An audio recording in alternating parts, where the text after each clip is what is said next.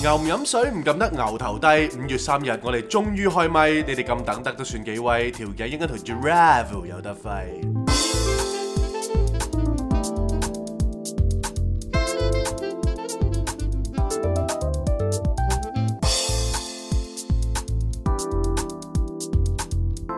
Not a romantic story.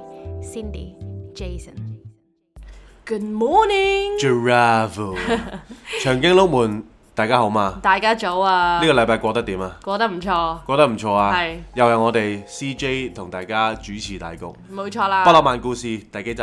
第八季第八集，係大家聽到 J 框把聲都知道佢係迷人小咩啊？，小精靈咯 迷人小羔羊啊，係啦，唔 係迷途 啊。係啦，咁即係我哋其實呢一集呢，就真係新鮮滾熱辣係嘅。咁我哋呢，就因為早幾排呢，即係大家都知啦，我哋例牌遲嘅話呢，都一定係有原因嘅。係，咁我哋唔會無啦啦遲噶嘛。一定係係啦。啦，事出必有因。咁冇錯我哋今次嘅原因呢，就係、因為成個 long weekend 呢，係我哋即係除咗 long，即係除咗 weekend long 之外呢，係我哋嗰啲誒時數啊，我哋係活動嘅時數都非常之 long 啊。係，咁啊變咗我哋勞動節都冇得唞啦。咪成日都覺得咧勞勞動節應該係放假嘅。係咁但係唔知點解我哋就即係嗰兩日就勞動咗啦。勞碌命咯，我哋啊係，啦，咁誒是適逢咧就有兩位朋友啦，係咁就嚟香港，係咁就即係你知啦，人哋喺外國翻嚟，咁你都要見下人㗎係。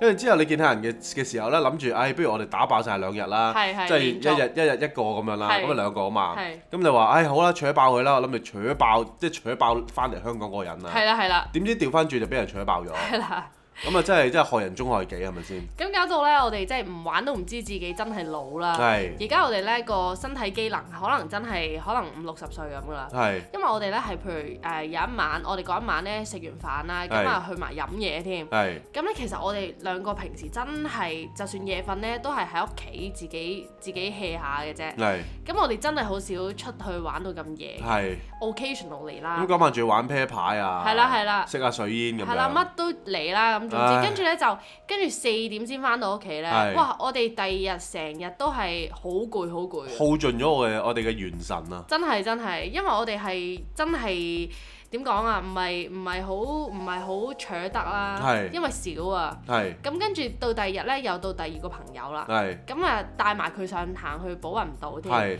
咁啊，即係即係原本咧，其實冇諗過前一日咧係會去到咁夜嘅。係啦，冇諗過咁嘅。但係第二日咧，我哋又 plan 好一個誒、呃一個 plan 啦，諗住啊，不如帶佢行下山咁樣係啦。啦，即係大家都知道行山嘅意思就唔係行山啦，行平路啦。係啦咁係啦但係都叫一個體力體力勞動嘅東西嚟嘅。都係要喐啦。哦係啦，咁嗰日咧佢就即係同我講咧，就話喂誒唔好啦，我哋唔好喺誒嗰邊等啦，我哋不如去大館睇下書哦，咁係樣因為啦佢係藝術人嚟係啊，大館睇下書啦，咁啊，哇好啊，咁我哋終於唔使行山啦嘅，咁係樣。啦，跟住之後呢，就去完大館之後呢，咁誒即係大家 spend 咗可能誒一至個幾鐘咁樣喺大館係咁睇完啲書之後呢，就佢話喂咁而家點啊？咁我哋諗唔到喎，咁我係心諗撲街啦，咁即係要去翻即係舊有嘅一個活動嘅環節啦，就係行山啊，係啦。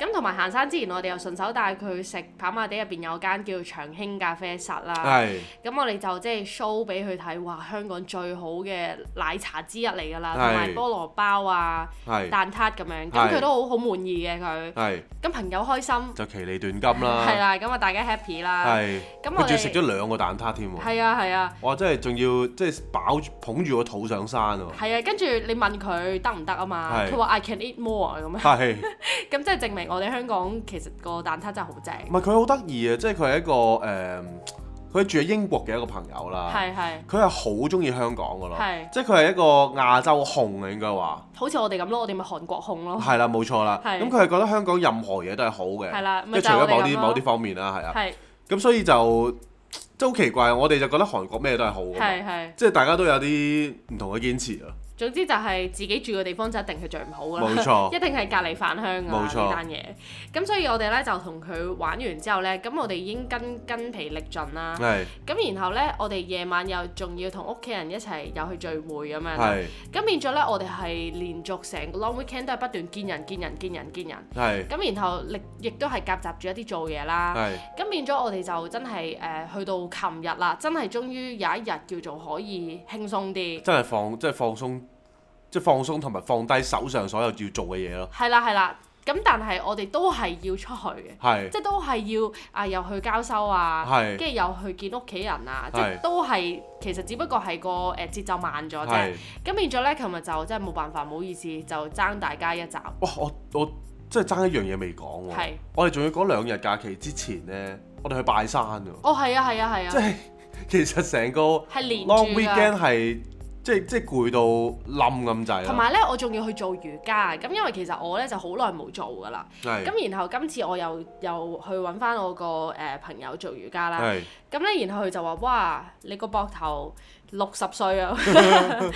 即係話我咁嘅歲數唔應該係咁嘅膊頭。係啊咁我都話：唉，我膊頭真係重啊，係即係 heavy 咯係，即係好似好多重擔係你啊！爸爸咁。係咁我哋 anyway 啦，我哋講完即係啱啱提到話佢嗰個 book fair 咧，係咁啊咁呢個有啲搞笑嘢嘅，啊因為咧而家話説就唔知大家知唔知，而家完咗啦，但係大係館就有個叫藝術 book fair 啦，係咁佢係專賣啲藝術書，係係獨立出版嘅書啊，誒，我估係啩，係啦，咁冇刻意去了係咩？解。我以為你好總之都係睇清楚，書啦。因為你好你好藝你藝術人嚟噶嘛你誒，artist 嚟噶嘛。係啊，慢慢淡出 緊。係啊，咁咁我哋咧就誒、呃去啦。其實本身咧，如果唔係嗰個朋友話想去，我哋都唔會去嘅。係即係我我哋冇特別話一定要去呢啲書展咁樣啦。係，因為啊其實點解咧？其實唔係話自己唔中意書啊係啦。係尤其是嗰個地方，其實即係賣好多好 designing 嘅書，即係設計味好重嘅書。係咁我係中意就係我中意儲書，我唔中意睇書係嘅。係咁所以啲人成日都問我：喂，呢本書你買嚟做乜啊？買嚟擺咯。係啊，係啊靚咯，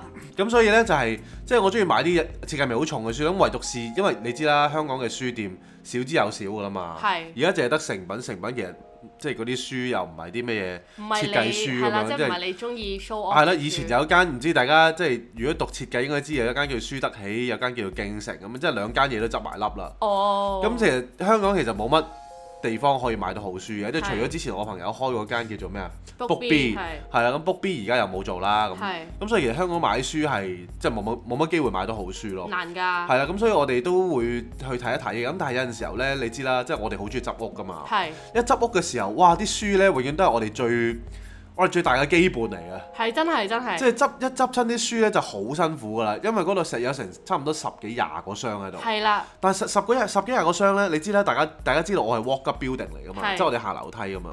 一諗起搬屋咧，就撲街啦，真係撲真係街，閪冧啊！即係嗰廿箱書，你你支書係完全係捧唔到噶，即係你一定要揾啲即係嗰啲工人去捧啊！如果唔係咧，自己捧咧，你條腰會斷㗎。真係哦係啊。係啊，咁所以咧，我哋而家咧就誒、呃去完嗰個 book fair 之後咧，咁啊我哋就好少出呢啲場合啦。係咁 J Kwan 咧入到去嘅時候咧，佢就唔知點解個樣咧點講啊？見到好多人咧，佢唔知點解個樣有少少誒唔知點咁嘅唔知乜撚嘢 phobia 啊嘛，嗰啲叫，咩叫 phobia？即係唔知嗰啲咩 phobia，即係嗰啲咩人群恐懼症嗰啲哦啊。 ，OK，係啦，我以為係啦，本身咁我就問佢：咦，咪做實咩事事實啊上都你？係，跟住佢就唉，我覺得成日嚟到呢啲場合，我覺得有啲 awkward 啦咁樣啦。咁跟住後尾咧，我就哦係啊咁，咁但係冇辦法，因為朋友要唔係你話你去都嘛係，係我話我都係咁樣。係咁跟住然後咧，J Kwan 咧我就開始誒同佢一齊周圍共啦，因為我哋個朋友就即係周圍想睇下。係咁點知咧？大家都知呢個 J Kwan artist 嚟噶嘛？咁佢嚟到呢啲 artist 嘅 event，咁跟住周圍都係同行啦、行家啦，總之唔係行家都係大家知大家係邊個咁樣啦。係咁佢咧就逐個逐個 say hi 喎，呢個檔檔攤又傾一陣，嗰個檔攤又傾一陣咁樣啦。係咁跟住跟住然後咧，我就見佢哇越傾越咩啊，眉飛起舞咁樣眉啦飛。色舞係，啦，眉飛色舞啦，咁我就問佢，我就話：咦，你而家覺得點啊？佢話 O K 喎，又而家好啲喎。 咁即係其實咧，我懷疑佢嗰個咩 phobia，你唔係你唔係人群恐懼症啊，係你係你係喺人群入邊冇人見到你嗰個恐懼症，啊係。即係當你咧一一俾人發現咧係，一可以同人傾偈就啊，真係精靈 你翻。話好精靈嘅啊真係，係，你真係完全係一個 extrovert 咯，跟住咧最搞笑係咩呢？咁啊有一個大學教授啦，係咁我就其實我好中意佢啲 work 嘅係，係咁佢即係都係誒名 artist 嚟名嘅名就唔講啦，係啊，咁係我中意佢啲 work，因為佢做啲好好靚嘅 installation 啦，係咁啊好 poetic 嘅啲嘢，係，咁我就一路以嚟呢，同 Cindy 講我話喂，如果揾日同佢合作就好啦，哦係啊，我哋之前曾經喺遊街咧係睇過佢一個 installation，我哋兩個係覺得哇超級正嘅。係，咁所以誒、呃 J 坤就同我介紹嗰個名啦，所以我係係有印象。係咁跟住，但我一路都唔知道佢係咩樣嘅。係係係，咁嗰咁嗰日咧，我哋就即係一路行單攤檔嘅時候，因為佢好低調嘅，佢樣係都好低調，跟住變咗佢就會佢突然間我同佢眼神有接觸有一下，係咁我哦咦，我係教授喎，咁但係嗰刻咧第一次咧第一下，因為我都唔係真係咁認到嘅，係因為大家始終都係可能一面之緣咁樣。係跟住突然之間，咦望望實咗，即係大家互相對望咗一段長嘅時間喎。係即係正如我擰咗個頭，佢都繼續同我笑喎。係跟住咦，我記得啦，原來咧呢、呢個就係嗰個教授 啦。係啊，呢、個就係嗰個教授。咁變咗咧，我就同佢即係一路傾偈嘅時候咧，非常之開心啦。但係佢識你嘅。誒我都唔記得我有咩場合見過佢但啦。係其實你係咪喺你嘅印象中，你覺得其實佢應該係唔會識你嘅？但係冇可能會認得出咯。我諗係啦佢係識我嘅。係啦，嗱，而家吊鬼個位就係咧，因為 J 吊關同佢詭吊鬼個位就係 J 關同佢相認啊嘛。咁你相認咗之後咧，其實你係完全都唔知道原來佢都識你嘅。啊，我記得啦，而家突然之間講。哦，係咩？係啊佢。真係識你嘅。佢識㗎，佢識㗎。因為有一次咧喺誒，即係我以前 DIP 嗰陣時候咧係，Design 係 Incubation Program 咧，有一個活動咧叫七加一嘅，係係啊一定要上大陸嘅。係係。佢喺個 trip 嗰度同我傾咗好耐偈嘅，原來。哦，原來係咁。哇！突然之間講，我突然之間記得，即係而家先記得。我唔怪之得佢問你係誒、你又嚟呢度擺展定咩？你最近做緊啲咩？係啊係。啊係啊係啊。哦，原來你真係識佢嘅。係啊係啊係啊係係啊咁啊好啦，咁啊大家 happy 啦。係啦係啦。咁然後 J 框就打蛇隨棍上啦，咁就問佢啊，其實我最近即係都自己搞緊自己香水啊，咁都 explore 緊有冇啲 artist 可以一齊夾 啲 installation。係咁然後佢都話哦好啊好啊咁樣，係咁所以大家就交換咗 contact 係啦。啊，咁我高高誒開心仔啦。係啦，但係呢個啊開心 artist 咧，我覺得佢係好型嘅，因為佢係完全唔用 social media 㗎。哦係啊，佢真係好低調嘅，係佢啊，非常之低調。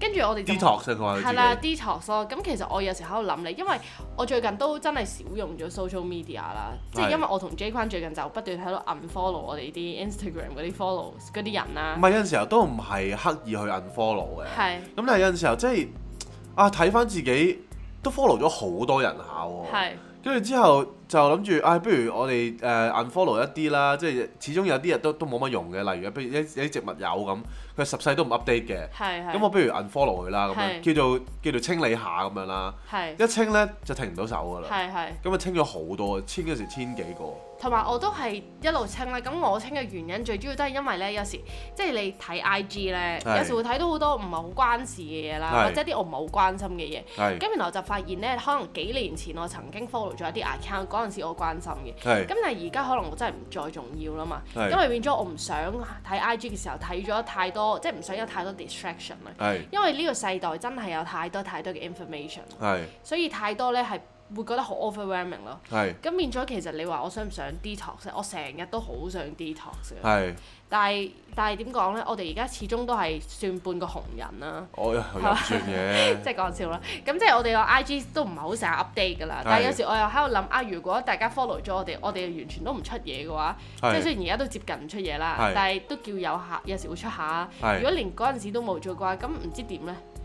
會唔知冇啦，會冇點啊人呢會。理你噶啦。但係以前呢，嗰啲 DJ 佢都冇 social media 㗎，咁啲人係寫信俾佢哋㗎嘛。唔係，但係咁咁而家唔會有人寫信俾你噶嘛。哦，我就諗緊，不如我哋租個信箱，跟住如果大家真係有啲咩，即係不如即係用嗰個 classic 嘅嘅嘅方法，我話俾你聽個結就果係咩 啊？就個信箱係吉㗎啦係。冇錯 啦，唔會收到。係啦， 係啊，咁如果大家有興趣想同我哋做筆友嘅話係咧，即係寄信俾我哋啦。係咁我哋未必會回覆嘅，係即係未必會寫翻回信啦係，但係都可以咁樣睇都幾型喎。嚇咁你俾地址人噶咯，唔係，我哋租個信箱啊咁，你俾錢喎，信箱唔使咩啊，要錢 嘅咩？梗係要郵啦， 政局嗰啲無啦啦租做咩俾個個信箱你啊號哦，咁啊係。傻噶，係咁，我等我哋誒鬆動啲先。係係啦， 咁所以我哋就即係誒，我哋就最近做咗好多嘢啦。咁跟住臨誒 weekend 之前咧，我哋又係做咗個 live 啦，係 Patreon。係咁我哋咧就即係今回次顧少少啦。其係啦實上一集啊，吊哥嗰一集咧哦就大受好評嘅，係啦，即係我阿哥個集啊，咁大家都應該想啊吊哥再嚟噶啦，翻桌係啦，啦。咁我哋而家挨緊佢嘅，係啦我唔知佢得唔得㗎，係啦你咁知啦，即係吊哥一定係吊高嚟賣㗎啦，係真係啱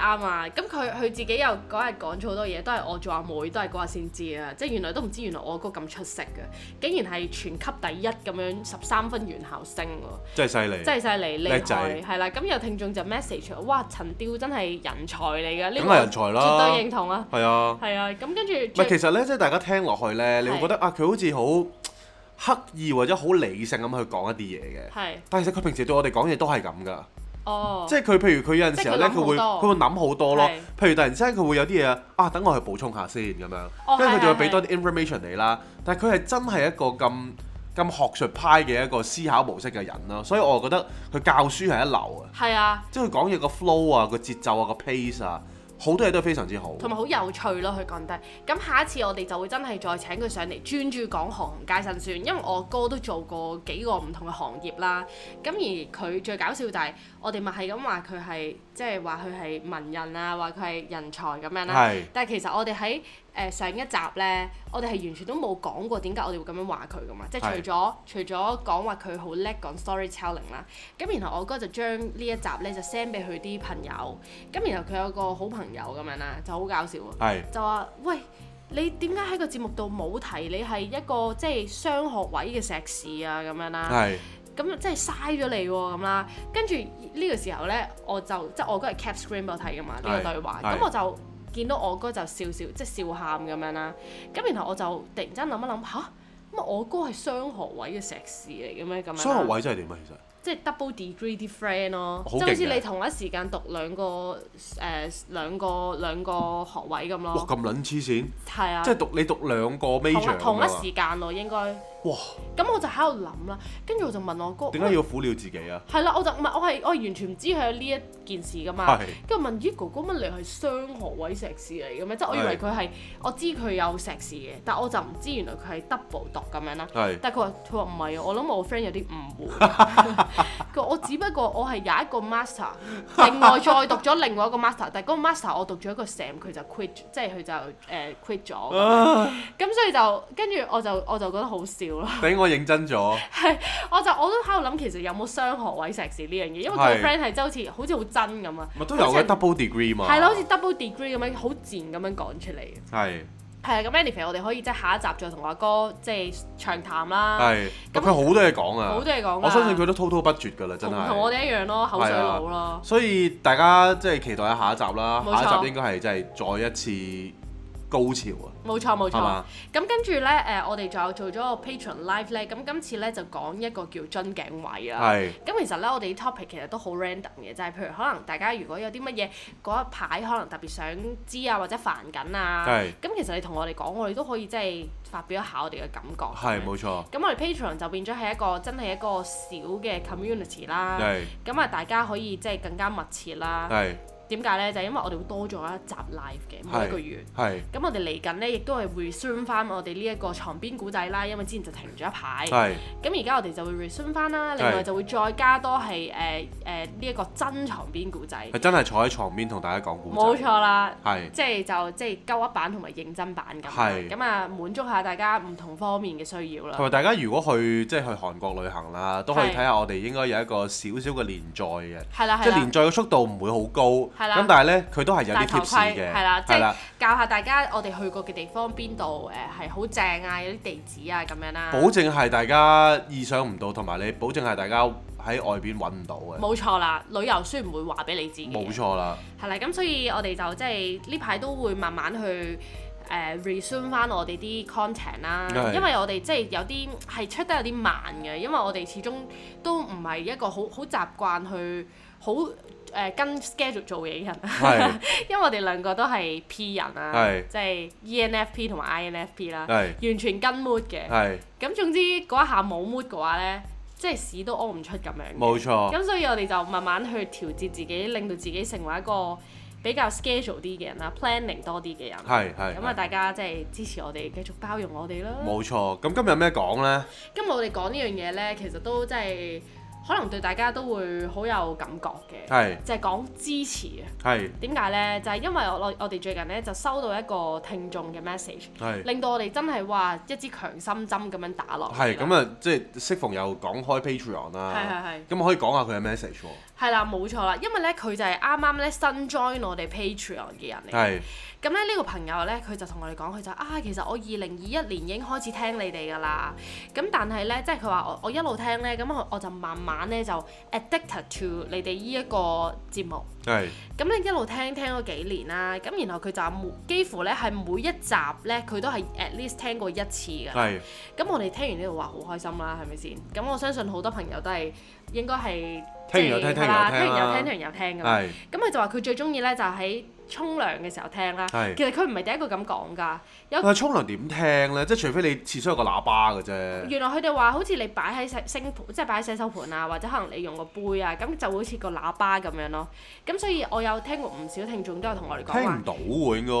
應該。佢沖涼嘅時候係會聽 啦。 O K，咁跟住佢就話同埋好中意我哋兩個好真啊，係即係就好似聽兩個好 close 嘅朋友喺度講自己啲 struggles 啊，，底褲都俾你知咩色嗰啲咧 真係底褲真係俾你知咩色啊！係嘛？咁跟住咧，佢就話，所以誒，佢成日都可以誒 resonate 到啊，同埋佢都會俾我哋啲 conversation 去 inspire 到或者係 motivate 到啦。咁我哋聽到呢啲其實都真係非常之感人。我而家望住嗰嗰嗰段嘅 message 咧，係啊係啊哇雞乸咁長，其實真係好感動。真係好感動啊！即係每一次嘅聽眾咧 send 一段老臉咁長嘅嘅 message 俾我哋咧，我哋每一次都係即係熱淚盈眶啊，真係真係啊，係嘛？就會知道啊，其實呢個真係我哋點解繼續做嘅動力。係咁跟住重點嚟啦，佢就話啱啱咧就 join 咗你哋嘅 Patreon 啦，佢就話誒 after taking so much from you too 咁樣啦，係，咁佢就話 hope to give back，哇！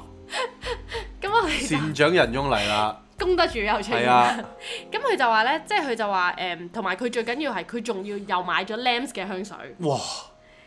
跟住咧。真功德主，佢就話：佢真係覺得我哋即係誒個 concept 啊、啲 product 啊、literally 所有嘢，佢話都係 well deserved to be appreciated 啦，by all the beautiful souls 我真係覺得係喎，係真嘅。即係我哋做嘅嘢全部都係一定係靚啦，係有 quality 啦，係同埋係有質素啦，真係。跟住咧，佢仲要咧帶埋佢個 friend，啊仲要有心添係啊，係啊佢自己買咗五啦，係佢自己帶埋個 friend 去買咗另外一支括啦，哇！真係犀利，跟住佢就去識全貨部之人人都好開心，即係話 after spending money 好 happy，係因為點解咧？因為你 spend 得啱，係買到啲令到自己快樂嘅嘢，係咁所以就好開心啦。係咁所以呢一度呢，就會令到我哋呢，即係覺得哇，其實支持係一個成功嘅背後啦，除咗要堅持之外啦，係，仲要有一個好重要嘅因素就係支持啦。冇錯，如果冇大家嘅支持啦，咁我哋其實真係唔會繼續做到落去，即係唔會堅持到啊。其實冇錯係一個冇錯相輔相成嘅關係咯。冇錯冇錯，咪支持真係好緊要係啊㗎。即係如果冇支持，你點行落去咧？係咪真係先真係即係真個係。其中一個動力咯，我覺得係。冇錯冇錯係嘛？咁所以呢，我哋真係喺呢一度啦，我哋都好想再一次多謝所有支持我哋嘅朋友啦。係咁無論你係有 join Patreon 定冇 join Patreon 都好啦。係，咁我哋都非常之感恩你哋去唔話係俾有大 join 家就知真係好好多謝你哋啦。咁啊，誠實啦，將個支持，唔係啦係即係感動誠實係啦，啦。咁冇 join 嘅你，你遲早都會 join 係嘅。啦，我哋對你哋有信心，係你哋唔會令到我哋失望嘅。冇錯。咁我哋咧就即係今日集就想用少少時間啦，去講下支持嘅藝術啦。係因為咧，其實頭先都講過，即係每一個成功嘅背後，都一定係有好多嘅支持先可以成事噶嘛。咪啲人成日都話每一個男人背後都會有個即係女人係默默支持佢㗎嘛。冇錯，咁但係即係無論你係背後嗰個女人啦，定係前邊呢個男人啦，冇錯你都係需要支持嘅。都要學識咯。係啦，咁所以咧，其實即係被支持啦，同埋支持人哋都係一個有有有少少 technique 㗎，係啊有嘛少 technique。咁我想問下，你覺得我支唔支持你嘅？即係你講絕對真支持你係你點樣 feel 到我好支持你？咪即係我做乜你都話好啊，係啊即，係我放到屁你都話香㗎嘛。係啊，真係啊即。係雖然你雖然有真係陣好時候香唔啊係認真，但雖然有陣時候有啲嘢咧係係謊話嚟嘅，係即係放屁又點會香咧？係咁但係有陣時有啲嘢無傷大雅咧，你去輕輕去支一支持佢咧，somehow 你只要累積咗十次你讚佢嘅屁好香咧，係啊，其實佢會記住㗎。同埋你會聞聞嘅時候，你都會覺得好似唔係有屌你唔好講呢啲閪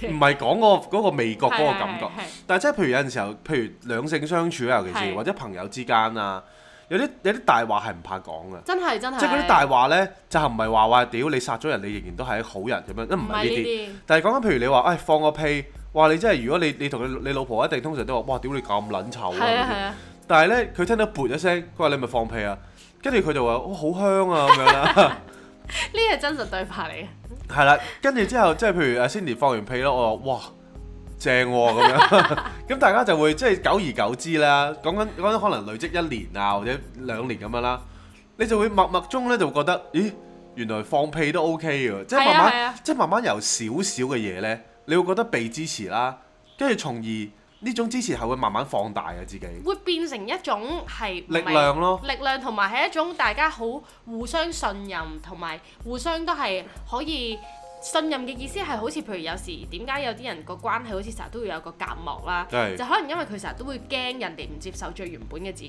係咁佢就會成日都會好似要修飾咁樣。係咁但係當你將你即係最誒、呃最揦渣嗰一面都 show 出嚟，但係你都得到對方嘅認同咁樣啦，即係係啊唔好話認同啦、包容或者係唔嫌棄啦。係咁其實你就會更加去安心去做自己咯，因為你知道啊對方都係會誒、呃支持你嘅。係。咁所以呢一樣嘢係會令到嗰個感情咧係會更加去即升華咯，我覺得係，唔係我都可以講下咧，因為以前啲女朋友啦，係即係其實唔係話佢哋唔好，咁但係其實嗰種支持咧，好多時候咧，你譬如喺屋企咧，你都要做翻一個比較挫嘅自己嘅，哦，即係嗰種感覺就係話你屋企唔會咁唔焦頭啦，係嚇係咩真嘅？係啊，即係有陣時候你都要好好好知整嘅，而最真實嘅自己咧係呈現唔到出嚟嘅。係係即係有有陣時有啲人咧，譬如細細個咧係有啲癖好嘅，係例如係咩咧？有啲人會攬住攬枕瞓覺嘅，係係係咁有啲人就會覺得哇唔係喎，即係我行出嚟咁撚型，係咁夜晚我又要攬住個 cushion 瞓覺，係即係你個 contrast 係好撚大噶嘛。係咁變咗有陣時你要討好一個女仔咧，或者一個男仔嘅時候咧，你就好難將自己嗰一面釋放出嚟。即係你會驚人哋會會覺得 judge 啊，會 judge 啊，係啊即係你話哇屌，做咩？咩你你行出嚟咁撚型，你成身胸毛啊嘛，係即係成個狼人狼人咁撚樣，你點會 狼你會攬人住你點會攬住個 cushion 瞓覺嘅咧咁樣？係咁嗰刻你又放低唔到自己係，但係我想講即係兩性嘅生活啦，係係必須要接受呢樣嘢嘅。 哦冇錯即係如果你喺喺屋企，你仲要喺度啊，要搽晒胭脂先瞓得覺啊，又或者你真係要立晒頭先瞓得覺啊，你唔可以你唔可以做你自己想做嘅嘢咧，嗰段關係唔會長久啊。係因為你會好攰噶嘛，始終係啊，你你你學你你扮得幾耐啫？真係真屌你係你你攬住，即係你平時攬開攬枕瞓覺嘅，俾你一個禮拜唔撚瞓覺，你都撲街啦。係啊係係啊，咪個先人？就會燥咯。係啊。咁所以我哋即係想講嘅就係、誒、其實支持喺無論兩性關係啊，所有嘢入邊都好重要啦。咁而支持呢一樣嘢呢，其實係係係一種誒、core，係每一個人都要學識啦。係咁而我哋今日呢，就係、想分享少少呢，譬如誒點、樣可以令到你嘅支持呢係可以倍大嘅。係因為咧，有時你支持咗人，你覺得自己支持咗啦，係但係唔知點解人哋 feel 唔到係喎，人哋會覺得你都唔支持我嘅咁樣，但係其實你就會好委屈，就吓我咁支持你，點解你會覺得我唔支持你嘅咁？係咁可能就係因為你冇做到以下呢幾個動作啦係。咁第一個啦，等係我講先啦。係就係你有你有時支持咧，我哋成日都會覺得係你淨係會支持一啲你認同嘅嘢。係咁譬如對方如果想做一啲嘢，你係覺得唔誒、你覺得唔唔理性唔啱嘅，係咁你就唔支持嘅我咯。舉例啦，即係譬如可能誒、呃你平時出街，突然之間見到個個男朋友咧或者個老公，突然之間話喂，今日去一百八玩下扭蛋啦，買扭蛋咁係係樣係。咁呢個咧可能佢兒時一啲回憶回憶啦，係同埋佢好中意嘅嘢嚟嘅係。咁佢就話：喂，去一百八扭蛋啦，買咁樣。咁你就覺得你即刻 judge 咗 judge 咗咧，就話：喂，屌唔係係啊，話我你唔嘥想晒啲去咁嘅喎錢，係啦係啦係係嘛啦，？即係嗰一日咁，如果嗰嗰一刻咧，咁呢呢樣嘢就會就會長長留喺心中嘅，有個鬱結喺度。咁嗰、個嗰、個想去一百八嗰個人咧，可能佢就會覺得啊，原來我另一半都唔支持我呢一樣咁少嘅事嘅。係咁佢以後咧一百八佢就唔會喺你面前提㗎啦，係咁佢就自己去㗎啦，係佢或者揾第二個人同佢去㗎啦。冇錯，咁就變咗就會有少呢個係好少，但係亦都會有一個隱性嘅少少裂痕咁樣咯。係即係唔好睇少呢啲嘢，其實就係永遠都係小事先係最影響個關係咯。係啊，因為有陣時候，譬如我頭先講就話你無傷大雅嘅嘢咧，係啊，即管去支持啦。真係即係你真唔係係殺人放火係咪先？係啊係啊即係殺人放火，你都叫佢諗一諗先殺啦。係啊 係咪係先咁即如果係你驚譬對如錯人啊嘛。係你買個扭蛋嘅，係咁咯，咪由佢咯，嘥得你幾多時間啊？大不了嘥你一日。咪就係咯，都係一日啫。啊係咪先？咁所以呢啲位呢，其實就係我哋要學習去點樣去支持一啲我哋唔認同嘅嘢啦。咁係呢啲先叫真支持啦。係咁同埋譬如有啲人可能即係呢一個亦都會帶落去下一點啦，就係、其實點樣可以做到支持一啲你唔支持嘅嘢呢？係就係、我哋要學識去企喺人哋嘅角度度諗咯。係咁呢樣嘢即係聽落好似哇咁個個都識講㗎啦咁，係咁但係其實呢，我哋有時係識講啦，但係做嘅時候點解會有個難度呢？就係、係我哋一開始一聽到所有嘢呢，我哋即刻已經係好自然咁樣 judge 咗㗎啦。係即係我哋有我哋嘅主觀啦，譬如人哋講嗰啲嘢，我哋聽落唔啱聽呢，我哋就會即刻覺得人哋係錯嘅。係但係其實再諗深一層，呢、個世界其實冇錯同錯同啱噶嘛。係只不過喺對方嘅立場，佢講得出嚟，佢咁樣認為嘅話，咁就一定係佢覺得係啱，喺佢嘅 context 係啱佢先會咁樣講啦。係咁但係你聽落嘅話，你就用咗你個 context 去諗，咁就唔啱啦。係咁就變咗你咪支持唔到佢咯。係但係如果你褪後一步啦，你諗下，咦點解佢會覺得咁樣啱嘅呢？係咁你咁樣諗嘅時候，你就會開始可以喺佢嘅角度度諗啦，即係啊係會唔會係因為譬如一八八啦，啊會唔會係因為其實佢誒誒即係誒經歷過啲乜啦？啦？係啦，或者啊係係啦或者係會唔會係最近因為可能 Facebook suggest 佢一啲回憶，然後係佢見到，跟住佢嗰下有個心癮咁樣，係即係有好多呢啲嘢，咁就會令到你可以更加體諒到佢點解會想去做嗰樣嘢咯。唔係，其實支持一個人呢，有一個好重要嘅 quality，大家都需要有嘅，係就係一個好寬好寬宏嘅心。 Open minded 係啊，嘅即係心你你你，當你有一刻你覺得嗰樣嘢唔好嘅時候呢，其實你個心都未必夠寬容。真係真係。即係你真深敲，譬如如果你同誒身邊嗰個人啊，佢有陣時候有啲嘢，佢自己有自己嘅興趣，佢自己有自己中意嘅嘢。其實每個人嘅成長背景都唔一樣，係啊，或者有自己嘅 pattern 咯，behaviour 咯。係每個人接觸嘅嘢喺呢個成個成個成長入邊呢，都都係唔同嘅。係冇咁變咗有錯。啲人係誒中意粉紅色嘅，有啲人中意藍色嘅。咁有陣時候即係傾得埋拉咪傾咯，咁傾唔埋拉咪冇傾咯。咁但係譬譬如如果你 once 你覺得佢同你傾得埋拉嘅，你就接受佢嘅全部咯。冇錯，係冇啊錯，，即係如果你覺得哇，如果第一日你已經覺得唉做粉紅，即係哇佢着粉紅色衫，哇好撚核突喎，真係頂唔撚順喎，咁大家就唔好一齊啦，係真咪係嗯真先？咁係，但係如果大家選擇得一齊嘅，就唔好淨係中意佢夠靚仔，但係佢靚仔得嚟呢，佢中意粉紅色，你係屌柒佢。係啊，你一呢個中意真你一中意就中意佢全部㗎啦，真係即係冇得真揀嘅，即係有陣時呢個世界呢，就係咁就係咁樣㗎啦，即係你中意你冇可能你淨係中意佢一部分咯，係啊如，果你淨係中意佢一部分嘅時候呢，其實嗰樣嘢係唔會長久。係真係唔會，因為我哋自己都冇可能淨係得一面啦。係，同埋每個人都一定有缺點咯。真係，啊即即係係你就其算實同埋缺點同埋優點都係自己諗出嚟嘅啫。即係講真，可能嗰樣嘢喺第二個人眼中，佢覺得佢係優點。係啊即，係對我放屁，我好撚臭嘅，佢覺得好香嘅。係啊咁邊有優點同缺點，邊有啱同錯嘅啫？係你接唔接受咯？係啦，咁所以其實咧，支持呢一個藝術咧，係有好多好多嘅 understanding 啊，同埋一個包容啊喺後係面。係咁所以咧，呢、一個係一個真係要慢慢去訓練啦、去拿捏嘅一個一樣嘢咯。係咁同埋第三樣呢，就係、我覺得除咗你身體力行去支持之外呢，其實係你口講支持都真係好重要。我都需要㗎。即係唔係話假唔假？即係有陣時候有啲人話：，誒屌我愛佢咪得咯，唔使講出嚟係嘅。啦但係啦其實係其實要㗎。要㗎，你諗下，譬如如果有個人啦，佢好似係好支持你嘅，實實即係實質上，但係咧佢成日可能誒、呃口講咧都係口硬心軟啦，成日講啲嘢都可能唔好聽嘅，都可能會誒、呃先潑咗你冷水先，係跟住但係喺後面默默咁支持你。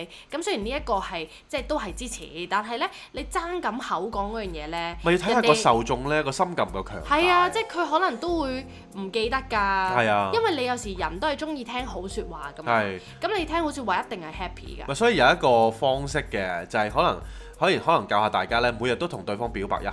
哦，係啊，我哋係咁㗎。即係表白一下就唔需要講到話我愛你嘅，係啊即係你可以係啊同佢講，唉，我好中意你啊咁樣，係啊即係好簡單。其實一個好，我成日覺得咧，大家相處如果可以變成一個 B B 啦，係啊係啊或，者變成一個小朋友咧，大家嘅相處會變得好開心。真即係係真誒、係。你諗下，大家小朋友嗰陣時候咧，大家揦住個玩具就好開心噶啦嘛。係啊，即係你唔會覺得，唉，即係誒誒誒誒，你嚿你兩嚿玩具啃埋一齊硬啊，咁樣你就好開心噶啦嘛。 係咁就係咁簡單嘅心呢，去生活呢，其實就已經已經係最開心嘅狀態係啦。啊，咁可能細個嗰陣時候，譬如你中意大家，你會拖手仔啦，誒、係啊，你會可能誒啜、下面仔啊呢啲，係啊呢啲好少嘅 gesture 呢，都會令到成個關係呢升華嘅。同埋咧，有時我覺得咧，所有嘅 behaviour 咧都係習慣嚟㗎嘛。係咁譬如好似誒、呃我哋唔知由幾時開始就誒。呃就可能養成咗一個每日都會去同對方講啲好説話嘅呢一個習慣啦。係咁其實呢一個就會越你越做落去，咁其實你只會係越嚟越自然噶嘛。係咁但係如果唔覺意養成咗一個係可能誒咩都屌嘅習慣啦，咁其實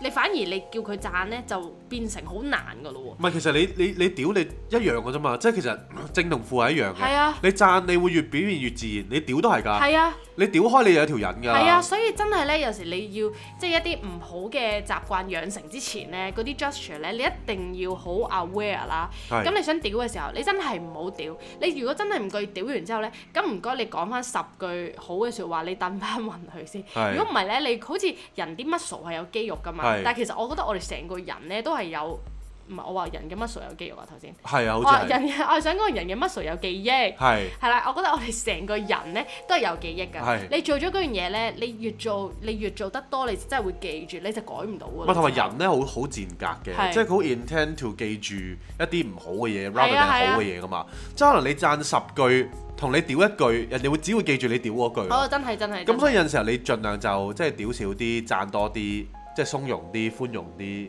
個係啊人都會好啲咯，冇錯又啊，健康啲係咪先？冇錯啊。係咁所以咧，呢、個就係我哋少少嘅最近一啲體會啦。係咁我哋咧就而家 recap 下啦，即係如果大家喺兩性相處或者同所有人嘅關係都想好嘅話咧，咁一定要學識去支持人哋啦。係咁支持咧有幾個重點啦，第一個就係要支持一啲我哋唔支持嘅嘢。係咁而呢個背後咧，其實係需要去企喺對方嗰度諗，即係俾啲空間人哋啦，係相信人哋係個決定啦。係咁呢度就有好多理解啊、耐性啊咁樣啦。咁第三樣嘢咧就係、除咗你身體力行之外，你都要咧用個口咧去話俾人知，你真係支持佢嘅。係。咁啊咁最緊得啦要就係有一個寬容嘅心啦冇錯啦，因為呢個世界係太多對對錯錯、是是非非，講真我哋都分唔清嘅。真係啊，真係咁啊。自己有啲缺點咧，自己又睇唔到，人哋屌你，你又話人哋屌鳩你，係真咪係先？真係即係唉，總之就係大家就互相支持、互相體諒，互相係嘛包容咯。即係我哋遲出，你又唔好屌鳩我。係啦係啱啊你你支同持我講話，喂，我愛你啊！你遲出我都係咁愛你。哇呢啲咁啊啱㗎啦。咁啊，我哋即刻做多幾集啊。冇好似頭先嗰個聽眾咁，係咪先？真係啊係，咪先？我哋最我 send 哋一大段係 message 啊，出即係嚟，我哋係好感動啦，真係係咪？先？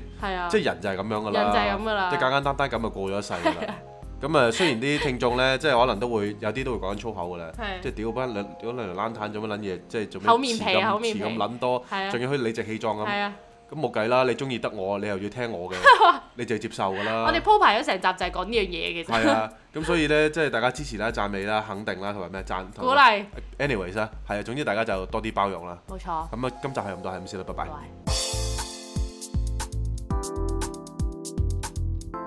Not a Romantic Story, Cindy, Jason.